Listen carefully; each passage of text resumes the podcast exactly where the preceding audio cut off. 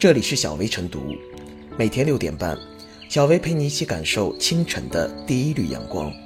同步文字版，请关注微信公众号“洪荒之声”。本期导言：水管堵、电器坏、锁难开，这些生活中看似不起眼的小事，却难倒了动手能力弱的都市人。请维修师傅上门服务，费用可不低。在不少大城市，十元材料、百元人工的现象并不少见。面对节节攀升的维修人工费用，许多人颇为苦恼。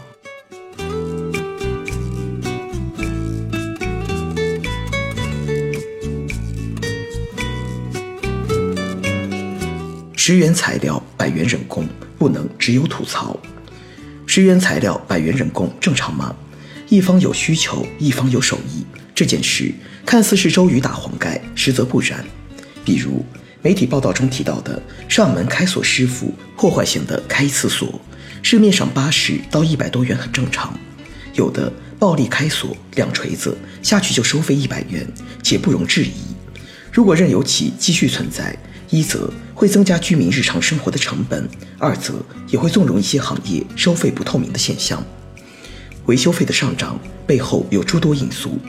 从维修工人们的角度而言，其在一线城市生活成本高，中介平台抽成又多，报价不得不高一点。而纵观维修行业的整体环境，培养一名合格的维修工人需要二到三年的技艺成熟期，很多年轻人不愿意花时间学习打磨，工人就少了。社会发展快，部分产品价值转移到人工维修上，形成了卖方市场。但无论原因几何，十元材料、百元人工的现象都并不合理，需要对价格、服务范围等方面加以明确规范，避免乱收费、破坏性维修的问题。据了解，早在2005年，国家有关部门就根据《中华人民共和国价格法》关于商品和服务实行明码标价的规定和禁止价格欺诈行为的规定，制定了《家用电器维修服务明码标价规定》，其中规定。维修服务明码标价的内容应当包括服务项目、收费标准、修理辅料、零配件的品名、产地、规格、计价单位、零售价格等。消弭十元材料、百元人工现象，首先要靠法律的从严执行。按照上述规定，家电维修服务经营者不明码标价。或者利用标价形式和价格手段进行价格欺诈的，由政府价格主管部门依照价格法等实施行政处罚。对此，消费者应增强消费维权意识，面对侵权行为，当及时向有关部门反映。其次，行业的自我规范必不可少。道理不难理解，行业口碑好了，才能赢得消费者的信赖。十元材料，百元人工，虽是常态。但是消费者心里也有一杆秤，觉得不划算，必然是货比三家。尤其是伴随着社会分工的越来越细化，竞争也就越来越激烈。赢得消费者，必须靠货真价实的产品服务以及精益求精的售后服务。毕竟，行业的口碑也是从长远出发，改变维修行业缺人困境的一项必备条件。同时，针对一些相对简单的维修事项，配套的社区服务应纳入考虑，消费者个人也可学着掌握一些技能。总而言之，十元材料，百元人工，并非无解，关键是各方共同努力。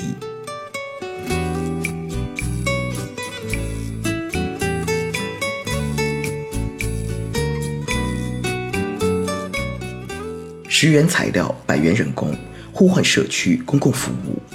实际上。不仅十元材料、百元人工现象令人苦恼，维修中途随意加价、冒充品牌企业维修人员等歪风邪气也让人防不胜防。如何降低城市生活的维修成本，需要有关方面反思，拿出切实有效的办法。维修工人收费过高，主要原因有生活成本高、中介抽成多、成熟工人少等。比如一线城市生活成本高，中介抽成多。维修工人高收费才更划算。此外，也存在其他原因，如家电企业、开发商等重视销售、轻视售后，就造成售后维修投入不足等。要解决十元材料、百元人工及其他生活服务乱象问题，需要以问题为导向，综合施策。针针对售后维修服务不足现象，应当完善监管措施，督促企业像重视销售一样重视维修服务。既然有明码标价规定，就不能让规定变成废纸。除此之外，建立和完善社区公共服务是降低都市生活维修成本的关键。生活中遇到的很多麻烦，基本都发生在居民小区内。以社区为中心，完善维修服务是最简便高效的方式，而且服务半径也会降低维修成本。上海浦东陆家嘴街道市新居民区就是一个范本。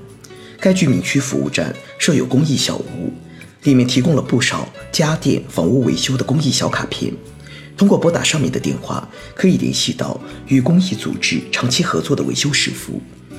由于公益组织监督维修人员，维修人员常年服务于社区，既让人放心，费用也低。其实，围绕社区服务可探索的还有很多，比如可以社区为中心，成立业主互助组织，让业主之间互相帮助维修，业委会。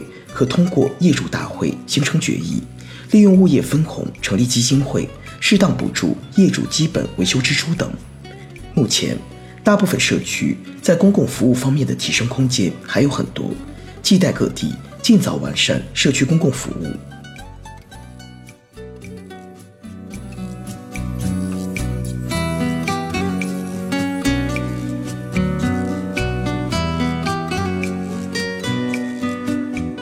最后是小微复言。随着科学技术的不断进步，生产工具的不断升级，产品的部分价值将会转移到为产品提供各种附加服务的项目中来。人工费超过材料费的现象，就是我国社会发展到了一个新高度的表现。但人工费过快上涨成为一种趋势，并不意味着就可以乱收费。对此，相关部门应该出台一些有针对性的举措，以强化信息的透明度。并对收费标准加以明确，保障消费者有足够的知情权。同时，还要确保维护过程留痕和可核查，以此来完善对从业人员的约束与监督机制，降低收费的随意性。当然，这个问题还有另一个思考维度。不少人觉得上门维修费用贵，是因为其劳动强度和难度都显得不高。那么，在抱怨贵的时候，是否还可以反思过来想？